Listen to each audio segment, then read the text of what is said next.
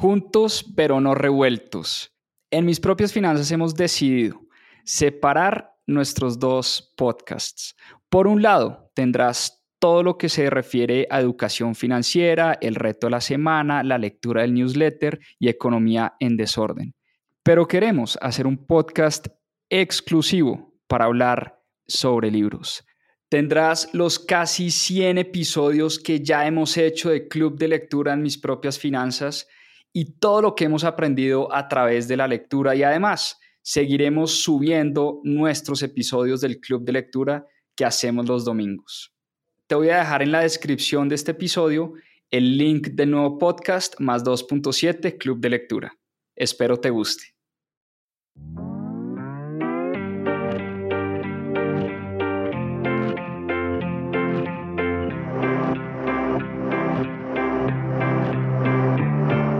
Hola, mi nombre es Juan Pablo Zuluaga, soy cofundador de Mis Propias Finanzas y quiero darles la bienvenida a Más 2.7, nuestro club de lectura. Durante 52 semanas leímos un libro todas las semanas y en este club de lectura van a encontrar la conversación de todo lo que aprendimos a través de la lectura.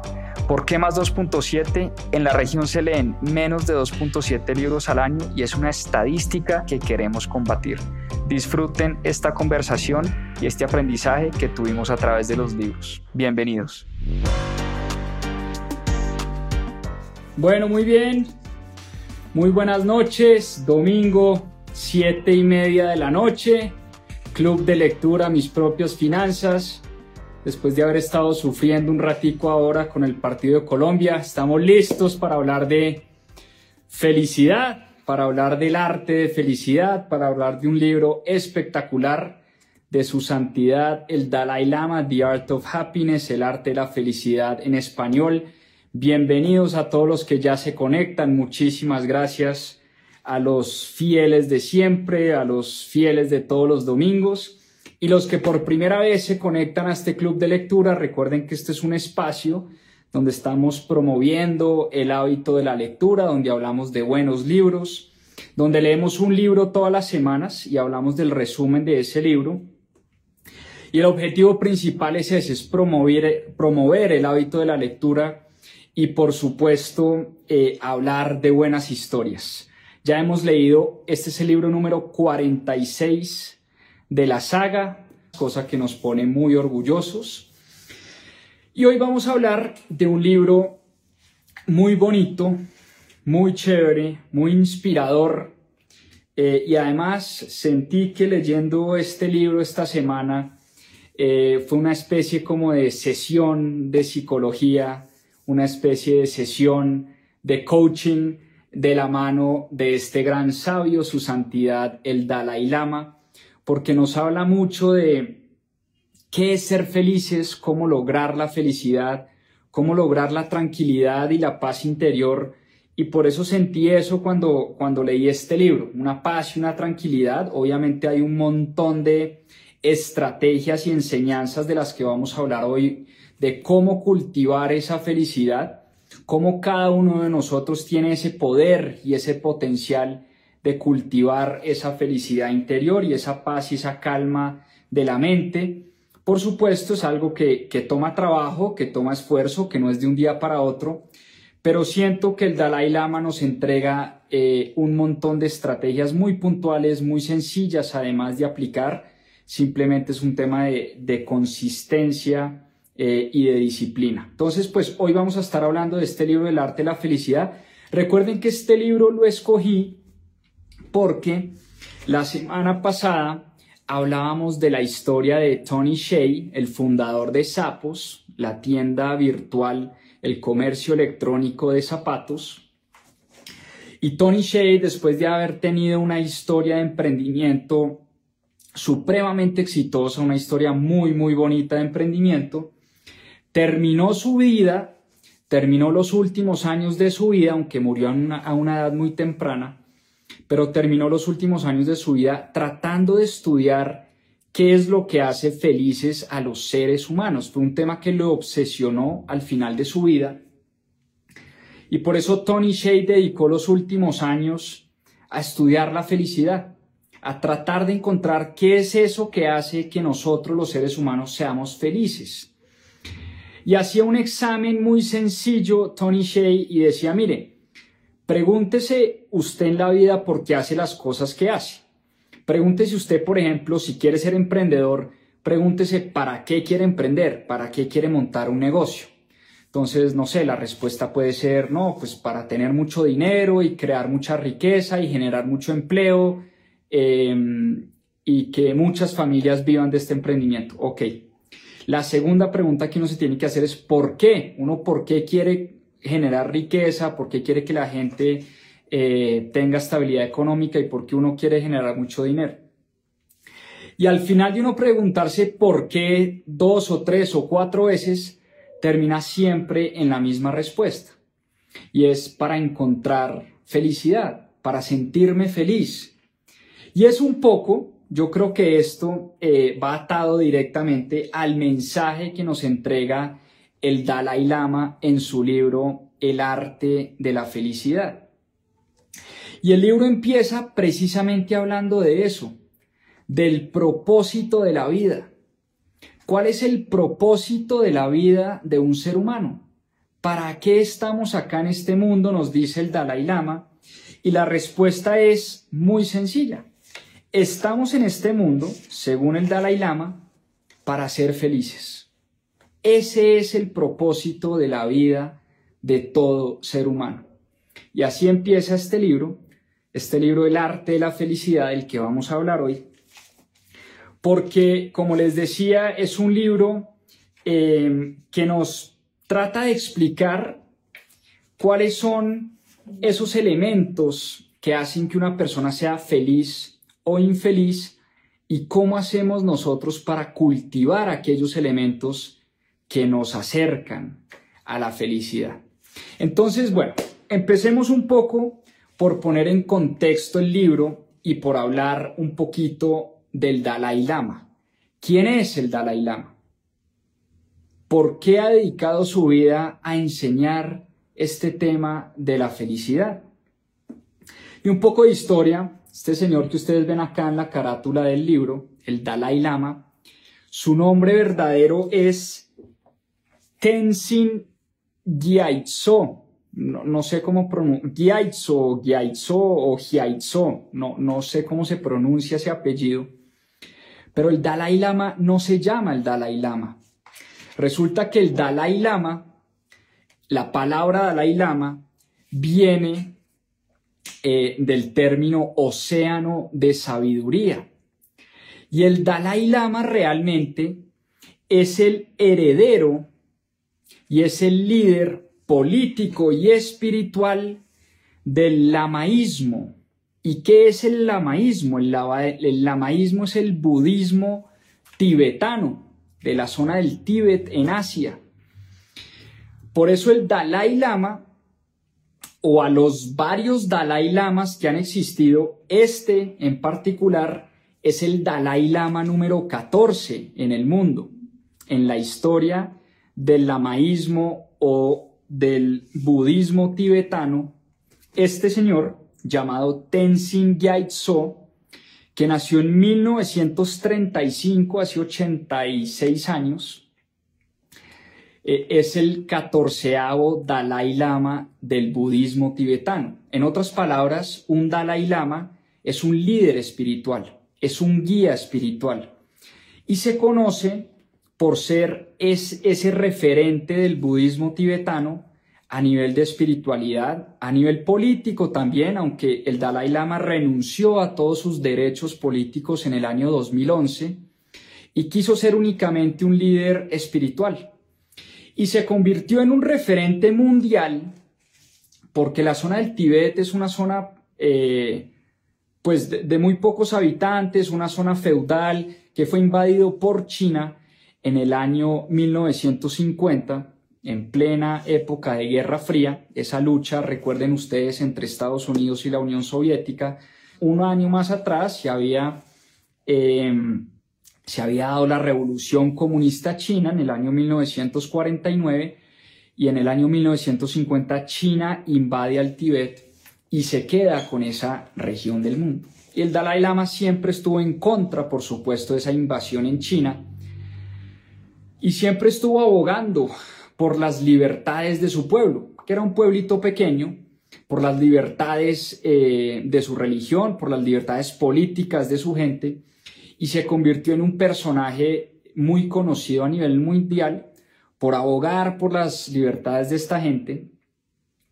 Y años más adelante, en el año 1989, se gana el Premio Nobel de Paz, cosa que China no vio con buenos ojos, pero el resto del mundo ve al Dalai Lama como un referente espiritual, como un referente no solo del budismo, no solo en términos de religión, sino como un referente de una persona que ha dedicado su vida entera a entregarnos un montón de mensajes sabios, independientemente de qué religión practiquemos o de qué religión vengamos o cuál sea nuestra cultura, dependientemente si somos judíos, cristianos, católicos o budistas, lo que sí es cierto es que en el Dalai Lama hemos encontrado un montón de mensajes muy profundos. Y uno de los temas centrales de los que habla este personaje es el tema de la felicidad. Entonces, puesto en contexto de quién es este señor, quién es Tenzin Gyatso o Gyatso, eh, que tiene 86 años y ha dedicado su vida entera, eh, pues nada, a promover la compasión, la paz, la felicidad. Pero también ha sido identificado por muchos como un personaje pues muy político, ¿no? Y que genera también muchas veces eh, conflictos, sobre todo cuando hablamos de China, Estados Unidos, Medio Oriente, Occidente, Occidente, Oriente.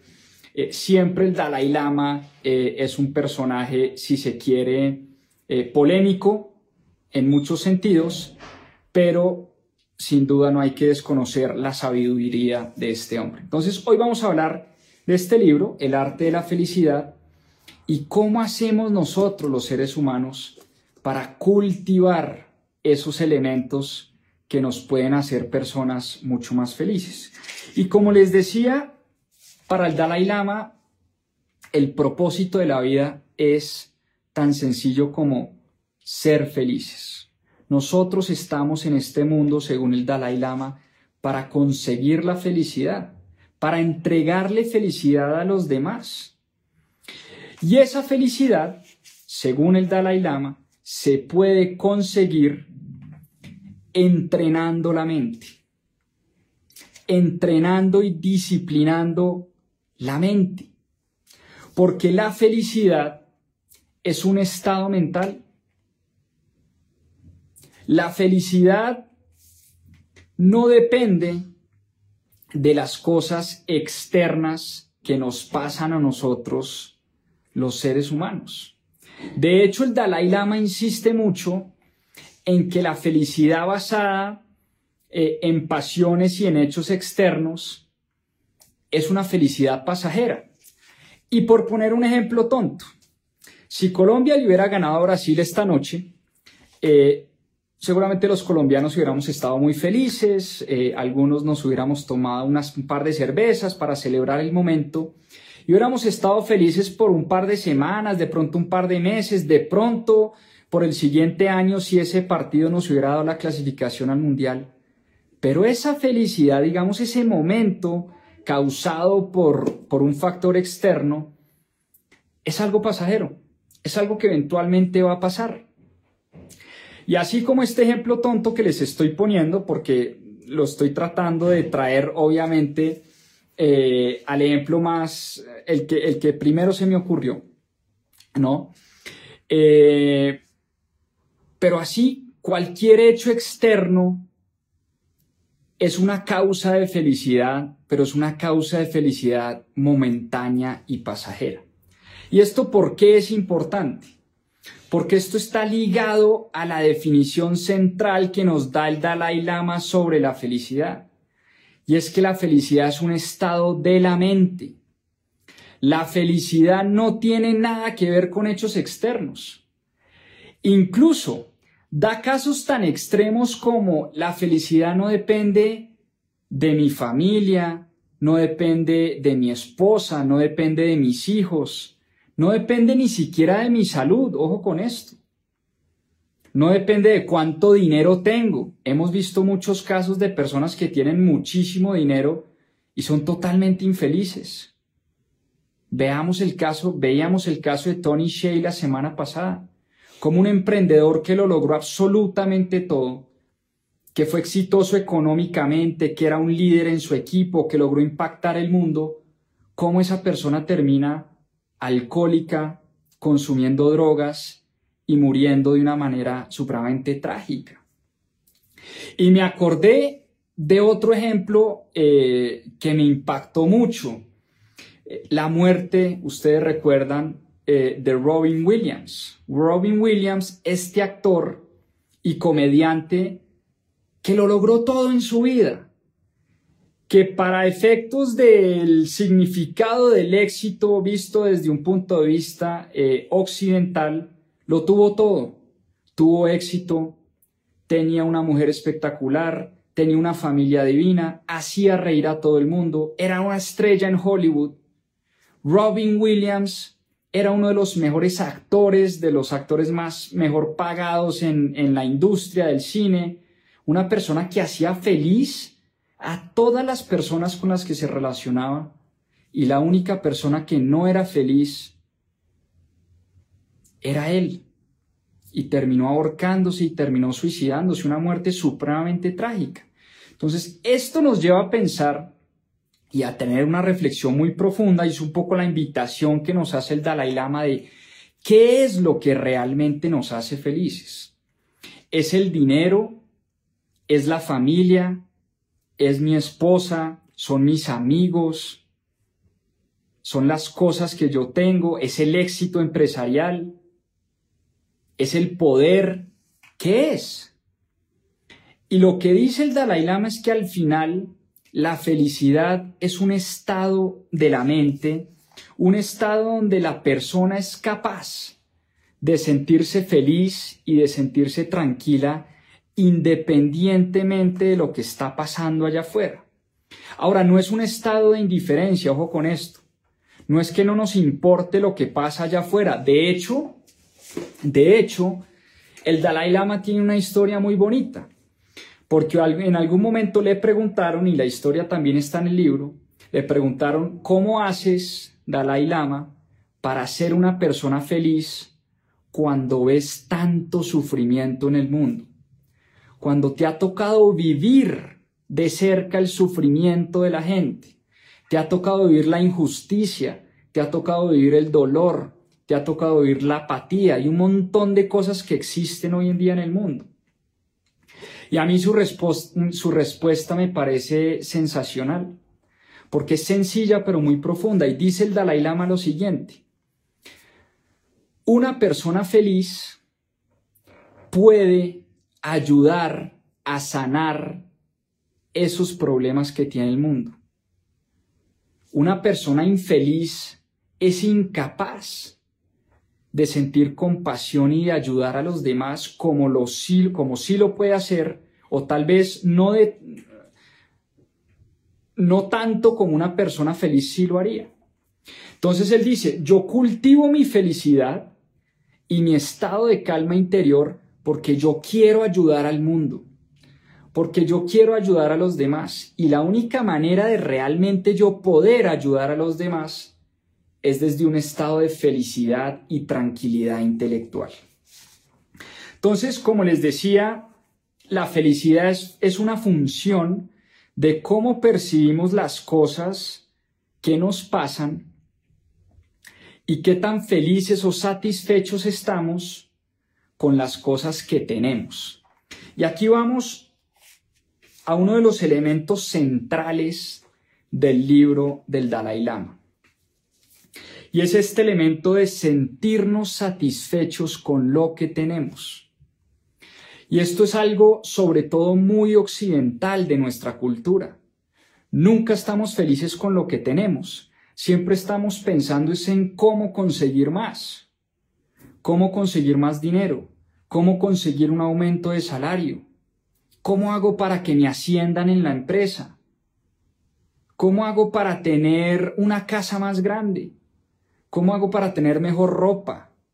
¿Cómo hago para ser mejor eh, cantante o guitarrista? En fin, siempre estamos pensando es en lo que nos falta y en las metas, ¿no? Y en la visión de futuro, pero nunca nos sentamos a pensar en lo que tenemos actualmente.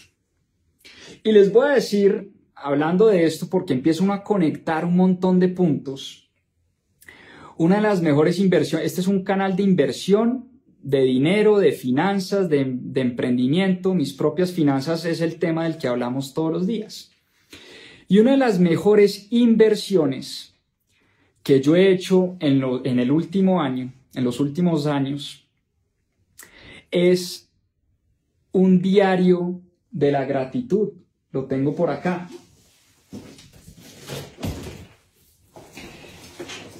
Este diario de la gratitud es un librito que se lo compré eh, a la esposa de Julián Torres, el fundador de Fitpal y Top, un emprendedor increíble.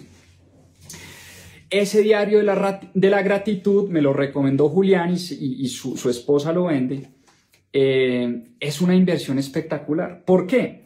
Porque cuando empecé a leer un poco sobre la felicidad y la gratitud y este tema, eh, empecé a encontrar que es un hábito poderosísimo levantarse todas las mañanas a escribir y dar gracias por lo que uno ya tiene. Independientemente de lo que queramos conseguir, esto no es una actitud conformista ni mucho menos. Por supuesto que yo tengo unas metas muy grandes y muy ambiciosas y quiero conseguir cosas muy importantes en mi vida, eso no lo, no lo puedo negar. Pero el día empieza dando las gracias por lo que ya tenemos y lo que ya hemos conseguido. De esa manera, ustedes van a encontrar, y este consejo me lo dio Julián y además lo he leído en muchas partes, lo que genera dar gracias. Y eso está creo que en todas las religiones del mundo, dar las gracias. En, en la religión católica todo el tiempo nos están hablando de demos gracias a Dios. Es un poco eso, ¿no? Es un poco la filosofía de agradecer por lo que ya tenemos, independientemente de las cosas que queramos construir. Y ese hábito es tan sencillo como dar las gracias por un nuevo día, dar las gracias por, por el sol de la mañana que me está cayendo en la cara, dar las gracias porque voy a tener la oportunidad de desayunar con mi familia, dar las gracias por la esposa que tengo, la novia que tengo, los hijos que tengo, la familia que tengo, el novio que tengo, en fin, lo que sea. Son cosas muy sencillas, pero encontrar ese espacio de 5, 10, 15 minutos al día para dar gracias, darle gracias a la vida, darle gracias a Dios, darle gracias a la gente que trabaja conmigo, darle gracias a la familia, darle gracias a lo que sea, realmente a lo que sea, no importa. Eh, es un hábito muy poderoso. Y el Dalai Lama nos habla de eso en su libro, nos dice, mire, la felicidad está en pensar que podemos ser felices con lo que ya tenemos. Que de hecho es un tema de ponerse a pensar también, esto me ha pasado mucho, eh, sobre todo a los, a los, esto es un consejo que me dio un día un empresario y me dijo, mire, obviamente los empresarios y los emprendedores tenemos muchas metas a futuro pero es muy bueno sentarse a pensar hasta dónde hemos llegado. Mire cinco años atrás y piense usted dónde estaba hace cinco años y todo lo que ha construido en esos cinco años y dé gracias por eso. Dé gracias por lo que ya ha construido. De gracias por el equipo de trabajo que tiene, de gracias por el trabajo que tiene, de gracias por las ventas que ha generado en los últimos cinco años, de, de gracias por el empleo que ha podido generar, independientemente de, usted que, de que usted quiera ser un unicornio, no importa. Y usted hoy en día vende un millón de pesos al año, no importa, de gracias por eso. Eso es un hábito poderosísimo y lo repiten y lo repiten y lo repiten varios personajes y varios empresarios del mundo Y nuevamente me lo encuentro en este libro del Dalai Lama. La felicidad empieza por la gratitud. La gratitud, como está diciendo ahí Tatis en su comentario, es algo mágico. Literalmente es algo mágico. Empezar el día dando las gracias te cambia el día. Te cambia el día. Y, lo, y se los puedo decir porque lo he venido comprobando desde que compré mi diario y escribo dos o tres cositas por las que estoy agradecido. Segundo, segundo elemento importantísimo que nutre la felicidad de los seres humanos, la compasión.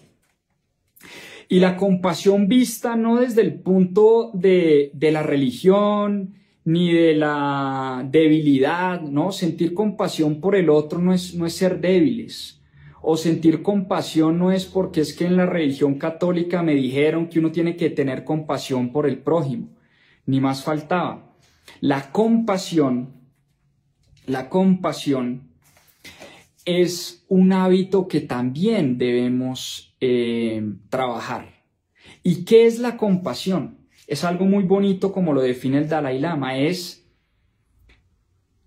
entender que todos los seres humanos, ojo a esto, todos los seres humanos, independientemente del color, de la raza, del país, de la orientación política, todos tenemos los mismos deseos de alcanzar la felicidad.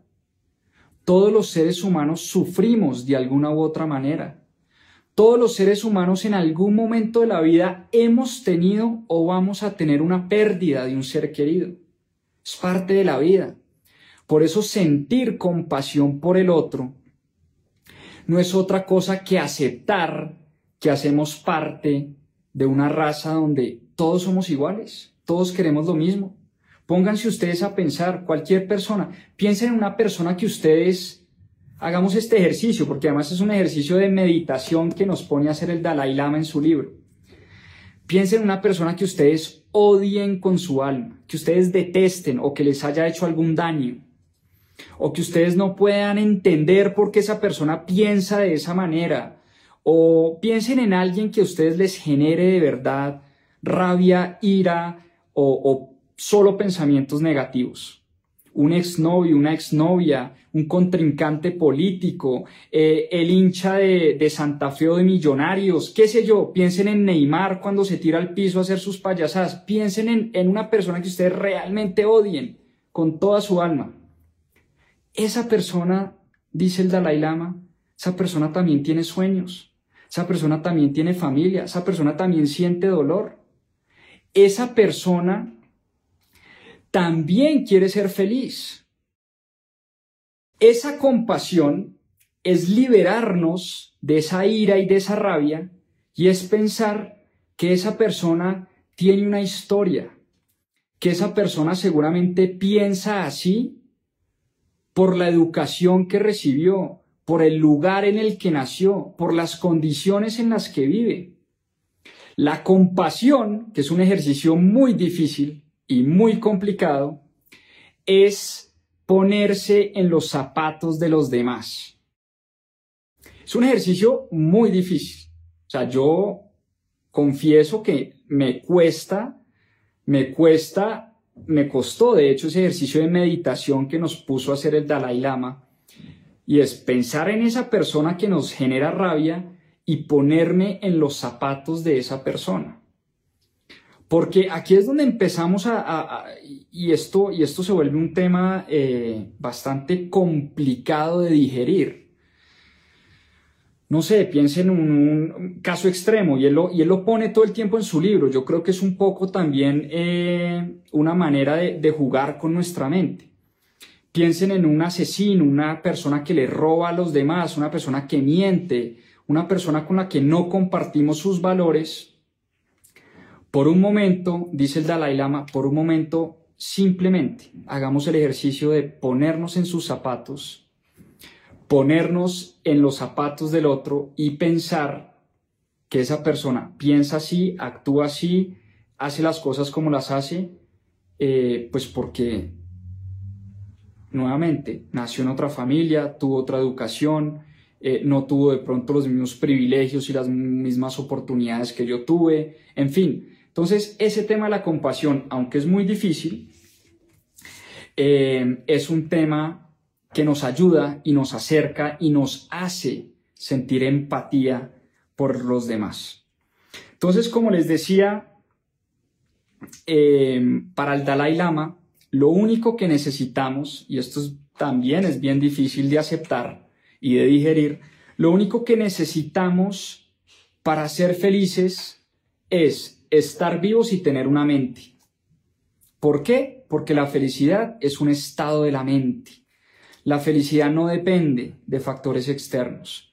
No depende de cuánta plata tenemos en el banco, no depende de las cosas que tenemos, no depende de la novia, no depende de la familia, no depende del país, no depende de absolutamente nada, sino únicamente eh, de la mente y de alimentar, de alimentar esos estados positivos que ayudan a que una persona se acerque a la felicidad. Hemos hablado de dos, la gratitud, uno, la compasión, la bondad. Y la bondad tiene mucho que ver, obviamente, con pensar, y así lo piensa el Dalai Lama, en que los seres humanos somos buenos por naturaleza. De hecho, esto es un tema pues muy profundo y muy filosófico. Hay filósofos como Aristóteles, como William James, que pensaban que el ser humano es, bueno, es puro por naturaleza. Hay otros filósofos como Thomas Hobbes, el escritor del Leviatán, que creía que no, que el ser humano es envidioso, es egoísta, es egocéntrico por naturaleza. El Dalai Lama claramente cree que los seres humanos somos buenos, somos puros. Entonces esa bondad, esa práctica de la bondad, nace un poco también de, lo mismo, de creer que todos los seres humanos somos buenos, que podemos ser bondadosos con el prójimo, independientemente de raza, color, país, eh, orientación sexual, orientación política, en fin, podemos ser buenos, podemos ser puros y podemos también recibir. Entonces, uno tiene como dos opciones, según el Dalai Lama. Uno puede pensar o que el prójimo es bueno o que el prójimo es maldadoso, codicioso, egocentrista y que me va a hacer daño. ¿Qué actitud cultiva más la felicidad? Pues la actitud de bondad. Entonces, ¿cuál es la actitud debemos cultivar si queremos ser felices? Una actitud bondadosa. Número cuatro, entonces, nuevamente repito, gratitud, compasión, bondad. Esta cuarta es bien interesante. El sufrimiento, el origen del sufrimiento. ¿Cómo entender el sufrimiento? Y al Dalai Lama todo el tiempo le están preguntando, oiga, si la gente es buena, si el mundo es bueno, si estamos acá para ser felices, ¿por qué hay tanto sufrimiento en el mundo? ¿Por qué hay tanto dolor? ¿Por qué hay tanta desigualdad? ¿Por qué hay tanta pobreza? Y el sufrimiento, dice el Dalai Lama y dice eh, el budismo, el sufrimiento es parte de la vida, es parte de ser humanos, es parte de existir. El dolor y el sufrimiento es parte de estar vivos. Las únicas personas que no tienen problemas y que no sufren son las personas que están en el cementerio. El resto, todos los seres humanos tenemos problemas, hemos sentido dolor, sufrimos, hemos sentido alguna pérdida de un ser querido. Y hay una historia muy bonita que cuentan en el libro, una historia de Buda, una señora que perdió a su hijo y pues uno se pregunta, ¿cómo es posible pues que una madre pierda a su hijo, ¿no? Digamos, la, la ley natural de la vida es que uno se muera primero que los hijos. Los hijos no se deberían morir primero que uno. Cuando eso pasa, obviamente a la persona que eso le pasa, es una persona que entra en un dolor y en un sufrimiento que yo no me quiero ni imaginar. Y dice la leyenda o dice la historia en el libro que una madre que perdió a su hijo a una edad muy temprana, eh, empezó a buscar desesperadamente la, la solución para recuperar a su hijo. Ella creía obviamente en la reencarnación y ella quería que su hijo volviera a nacer y quería volver a tener a su hijo en sus brazos. Ella no podía aceptar que había perdido al ser más querido, que era su propio hijo. Y dice la leyenda que la gente le dijo, mire, vaya donde Buda, que Buda le tiene la respuesta. Buda es capaz, Buda tiene la receta para volver a hacer que su hijo vuelva a la vida. Entonces ella fue a hablar con Buda eh, y le dijo, Buda, por favor, ayúdeme a que mi hijo vuelva a mis brazos. Y Buda le dijo, tranquila, yo tengo la receta, yo tengo los ingredientes. Eh, y el ingrediente es muy sencillo. Consígame unas semillas de mostaza, pero la única condición es que esas semillas de mostaza deben venir de una familia que jamás hayan perdido a un ser querido. Entonces, vaya y me consigue esas semillas de mostaza de una familia que nunca haya perdido un ser querido y cuando las tenga, yo le devuelvo a su hijo porque es muy fácil. Usted me trae esas semillas y le traigo a su hijo nuevamente en vida. Entonces la señora desesperada se fue a buscar puerta a puerta y hablaba con cada familia y preguntaba, señores, ¿tienen semillas de mostaza? Es que estoy buscando una familia que nunca haya perdido un ser querido. Obviamente ya saben ustedes para dónde va la historia. Pues la historia va a que la señora después de tocar 100 o 200 puertas y de hablar con 100 o 200 familias, las 200 familias le dijeron que ellos también habían perdido en algún momento un ser querido, un ser cercano. ¿A qué viene esta historia y cuál es un poco la moraleja de esta historia? Es que el sufrimiento es parte de la vida. El dolor es parte de la vida. Y un poco la invitación que nos hace el Dalai Lama es, no es, no, no es a no sentir dolor cuando nos pasa un, un caso de tragedia, ni más faltaba, es imposible. Él dice, mire, yo perdí a mi hermano a una corta edad y a mí me dolió en el alma la pérdida de mi hermano. A mí me dolió además porque empecé a sentir culpa, porque cuando murió mi hermano yo empecé a pensar que yo hubiera estado ahí para poder salvarle la vida a mi hermano. Eso no me eximió de haber sentido culpa, dolor, tristeza, depresión, pero también en la meditación y en el entrenamiento de la mente empecé a entender que la pérdida de mi hermano es parte del sufrimiento de la vida. Y más bien empecé a tratar de entender cómo le daba significado a esa pérdida que tanto me dolió y que tanto me duele todavía. Cómo le damos significado al sufrimiento y la conclusión, así suene sencilla y banal, es realmente profunda. El sufrimiento es parte de nuestra vida. Por eso parte del entrenamiento de la mente es aprender a lidiar con eso que hace parte de ser seres humanos y de vivir. Así de sencillo. O sea, es así de crudo porque obviamente esto le suena muy sencillo y, de pronto muy banal a alguien que acaba de perder a un ser querido o acaba de pasar por una tragedia. Pero solo hasta que le damos sentido a esa tragedia es que vamos a poder lidiar con ese sufrimiento. Y me acordé de nuestro querido amigo, por aquí debe estar, porque también leímos su libro, aquí está. Víctor Frankl, ustedes recuerdan esta historia lindísima de El hombre en busca del sentido de Víctor Frankl. Ustedes recuerdan que Víctor Frankl pasó por los campos de concentración nazi.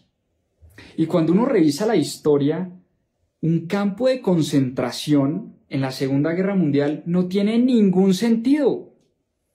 Lo que sufrió la gente, lo que sufrieron las familias, las torturas, mejor dicho, es una cosa eh, escalofriante lo que uno lee en este libro, pero también Víctor Frankl encontró en ese sufrimiento un sentido a su vida.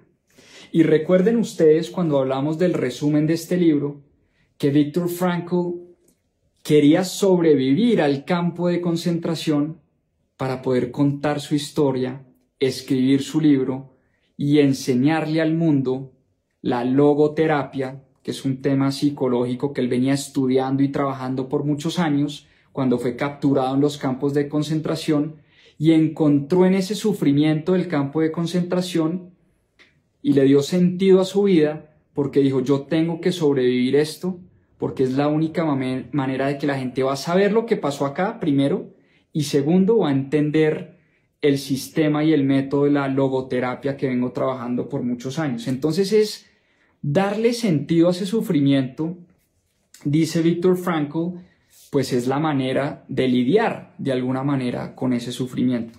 En otras palabras, todos podemos lidiar con el sufrimiento siempre y cuando le demos sentido a ese sufrimiento. Si no le damos sentido a ese sufrimiento, vamos a vivir en la eterna depresión y en la eterna melancolía. Bueno, muy bien. ¿Cuáles son esos pensamientos que por el contrario nos alejan de la felicidad? Y los pensamientos que nos alejan de la felicidad son la ira, la rabia, la codicia, o sea, esa, esa ambición de querer más todos los días, pero como les decía al principio, querer más no está mal, es nunca estar feliz con lo que ya tenemos. Eso sí es lo que genera mucha infelicidad. Porque el Dalai Lama no nos, no nos dice no tenga metas, ¿no? No sueñe en grande, no, eso nunca nos lo dice el Dalai Lama. Uno siempre puede querer más, tener más dinero, crecer la empresa, tener más hijos, no sé. Pero, pero la infelicidad está realmente en la codicia y la codicia no es otra cosa que querer más, pero sin aprovechar, sin agradecer y sin estar felices por lo que ya hemos conseguido y lo que ya tenemos. El odio, el odio hacia los demás, el odio es un sentimiento, es un pensamiento, pero que nos enferma. Está comprobado científicamente, ojo con esto, que el odio da cáncer en las células. El odio prolongado da cáncer. La depresión prolongada que nace del odio prolongado nos mata el cuerpo. Eso está comprobado científicamente. Han hecho muchos estudios y de hecho el Dalai Lama los, los menciona. Estudios de la Universidad de Harvard y de muchas universidades en el mundo que dicen que una persona que se mantiene en odio y que no es capaz de perdonar es una persona que termina teniendo problemas de azúcar, problemas del corazón, problemas de insomnio, problemas de células cancerígenas, eso, eso está comprobado. O sea, el odio que es un sentimiento y es un pensamiento genera el daño físico, el daño del cuerpo.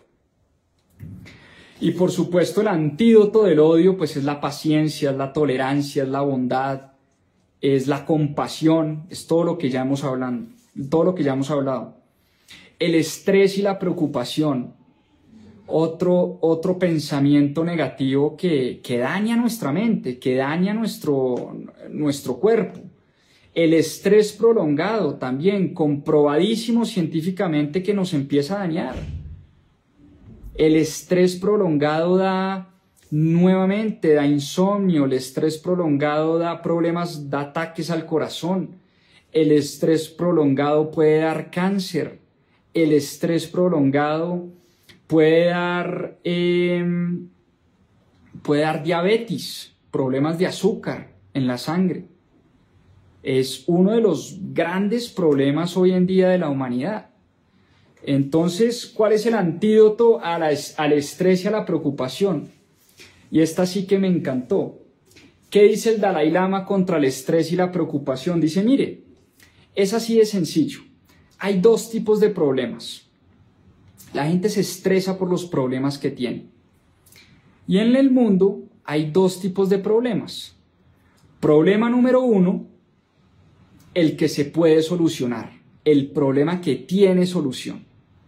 Entonces, el estrés lo debería llevar a usted más bien es a tomar acción y a poder resolver ese problema. Porque una vez resuelto ese problema se acaba su estrés. Entonces, esa es la solución número uno. Y el tipo de problema número dos, ¿cuál es? el problema que no tiene solución. Y si un problema no tiene solución, dice el Dalai Lama, pues hombre, ¿para qué le gastamos energía a eso? Si está comprobado que ese problema no tiene solución. Si el problema no tiene solución, ¿para qué le gastas estrés? ¿Para qué le gastas energía a eso? ¿Para qué le gastas pensamientos a ese problema si no se va a poder solucionar? Me pareció fascinante esa reflexión. Dos tipos de problemas. Los que tienen solución, listo, papá, póngase a trabajar y que ese estrés más bien lo motive a solucionar ese problema.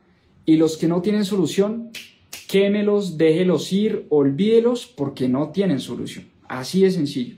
O sea, olvídese porque nada de lo que usted haga eh, va a cambiar la situación, ¿vale? La comparación es otro, es otro eh, pensamiento muy negativo y muy nocivo que nos aleja de la felicidad.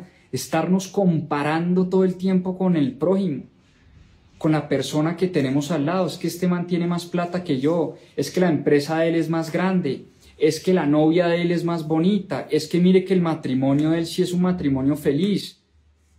Vivimos comparándonos con los demás.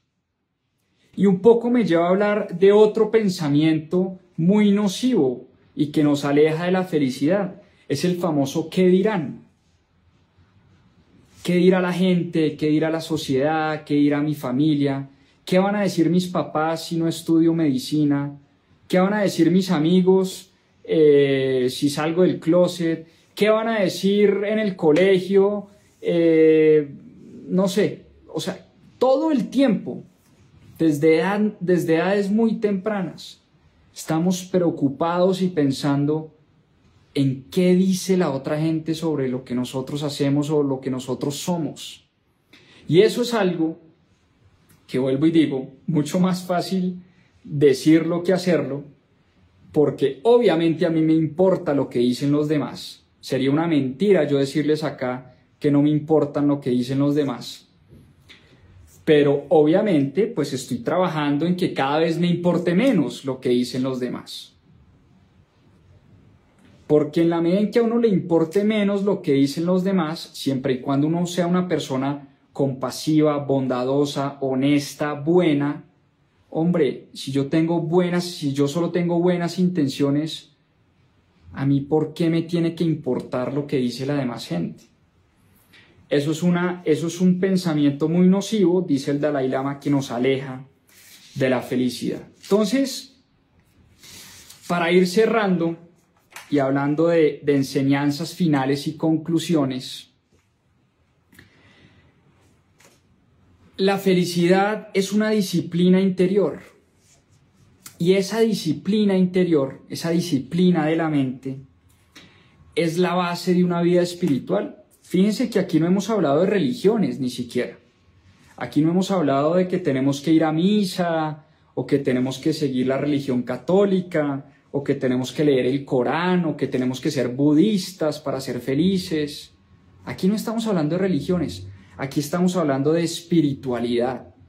Y la espiritualidad, dice el Dalai Lama, es un estado de la mente, es una disciplina interior que se construye con el tiempo esto no es de un día para otro. Y si hay personas eh, constantes y disciplinadas y pacientes en la vida, pues son los monjes budistas. Son personas que se sientan en silencio a meditar horas y horas y horas, porque no es que un monje budista no sienta, no le duela, no tenga odio, no sea codicioso. No, los monjes budistas son seres humanos como, cualquier otra persona. Pero los monjes budistas lo que sí han hecho es practicar durante muchos años y durante muchas horas y meditar sobre todo durante muchas horas. Y por eso es mucho lo que les tenemos que aprender. Y esa disciplina interior, dice el Dalai Lama, consiste principalmente en dos cosas. La primera consiste en combatir los estados negativos de la mente. Ya vimos cuáles son los estados negativos de la mente. La ira, la codicia, el odio, el estrés, la preocupación, la comparación, el qué dirán. Todos esos son estados negativos de la mente. Y la disciplina interior consiste en combatir esos estados de la mente todos los días de nuestras vidas. ¿Cómo hacemos para combatir la ira, para combatir el estrés, para combatir la preocupación? Precisamente lo que venimos hablando durante toda esta hora. Y la solución número dos, entonces por un lado está combatir los estados negativos y la solución número dos es cultivar los estados positivos. ¿Y cuáles son esos estados positivos? La compasión, la tolerancia, la amistad, el amor, la empatía, la bondad, la honestidad. Entonces tenemos dos caminos, tenemos dos opciones para cultivar nuestra felicidad todos los días combatimos por un lado los estados negativos de la mente y cultivamos paralelamente los estados positivos de la mente. Entonces, mientras combatimos el odio y el estrés, estamos dando gracias y siendo compasivos. Mientras combatimos la codicia y el que dirán, estamos amando al prójimo, estamos entregando nuestra amistad, estamos siendo empáticos con las personas que sufren. Cuando hacemos esas dos cosas, nos acercamos al gran propósito de la vida, que es encontrar la felicidad. Es el propósito de todo ser humano. Encontrar la felicidad, ser felices, para eso estamos acá en este mundo. Y una vida feliz está fundada en una mente tranquila y estable. Por eso ustedes ven que todas las tradiciones religiosas y espirituales se basan en tranquilizar y acallar la mente. La mente tiene, eh, por ahí leí el dato el otro día, entre 60 y 70 mil pensamientos todos los días. Imagínense eso, 70 mil pensamientos todos los días. Y un poco el arte de la felicidad, el arte de la meditación, el arte de la espiritualidad, consiste en, eso, en, en acallar la mente, en respirar, en estar tranquilos, porque desde un estado de tranquilidad y de calma podemos tomar mejores decisiones. Podemos hacer lo que nos dice el Dalai Lama, podemos alejar los pensamientos negativos cuando estamos tranquilos nos es más fácil alejar esos pensamientos negativos y cuando estamos tranquilos también nos es más fácil cultivar los pensamientos positivos, cultivar la compasión, cultivar la bondad, cultivar la gratitud, cultivar el amor, cultivar la amistad. Entonces, ahí lo tienen, mensaje del Dalai Lama, estamos en este mundo para ser felices. La única forma eh, o las únicas dos maneras tal vez de llegar a ese estado de felicidad y de tranquilidad es alejar los pensamientos negativos, eh, los pensamientos nocivos y cultivar esos pensamientos que nos acercan cada día más a la felicidad. En resumen, y para que se vayan con unos tipsitos muy prácticos y tal vez de los que más me han servido a mí, la gratitud, espectacular, dar las gracias todos los días, empiecen a hacer eso desde mañana mismo, muy, muy buen ejercicio. Meditación, estoy meditando hace como mes y medio más o menos. Eh, les había contado, un gran amigo me presentó al doctor Joe Dispensa y desde hace unos meses, unas semanas, no meses, como mes y medio, vengo meditando todas las mañanas y a veces en las noches y eso me ha servido muchísimo, me ha servido a despejar la mente, a estar más tranquilo, a estar más positivo.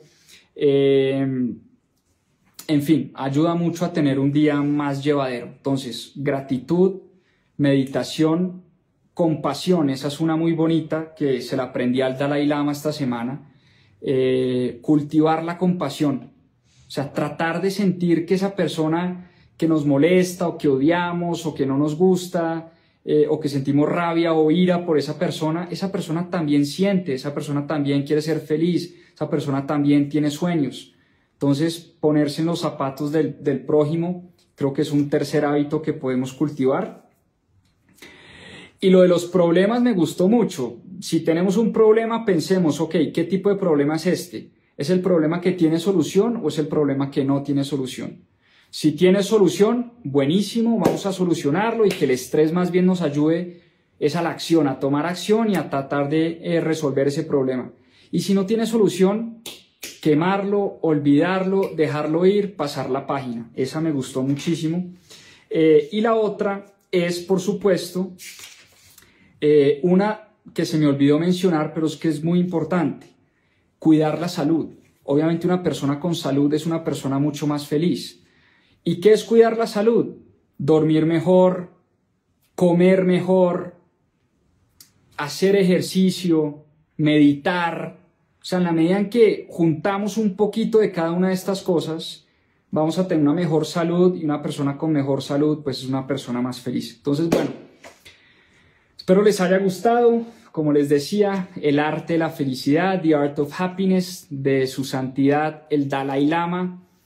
Ahí les conté un poquito de historia de qué es un Dalai Lama, quién es este señor llamado Tenzin Gyatso, nacido en 1935, 86 años, 86 años entregándole sabiduría al mundo, paz al mundo y felicidad al mundo. Así que mucho por aprenderle a este señor, al Dalai Lama número 14 de la religión tibetana budista. Eh, y bueno, animarlos a que lean el libro, libro número 46, si no me equivoco, de la saga Mis propias finanzas. Llevamos 46 semanas leyendo un libro todas las semanas. 46 libros durante 46 semanas. Vamos a cumplir la meta de esos 52 libros. Vamos a lograrla. Yo sé que sí, estamos muy, muy cerca. Nos quedan seis libritos nomás, así que como siempre los espero el próximo domingo, siete y media de la noche. Y como decimos en mis propias finanzas, a seguir aprendiendo. Muchísimas, muchísimas gracias por su atención. Espero les haya gustado y que tengan una gran semana. Un abrazo para todos. Muchas gracias. Chao, chao. Muchas gracias por acompañarnos en este capítulo de Más 2.7. Acá les dejo unos adelantos de lo que se viene en nuestro próximo episodio. A seguir aprendiendo. Hoy vamos a hablar de cultura empresarial y creo que no hay mejor libro para reflejar lo que realmente debería ser una cultura poderosa en una empresa y es la historia de sapos.com.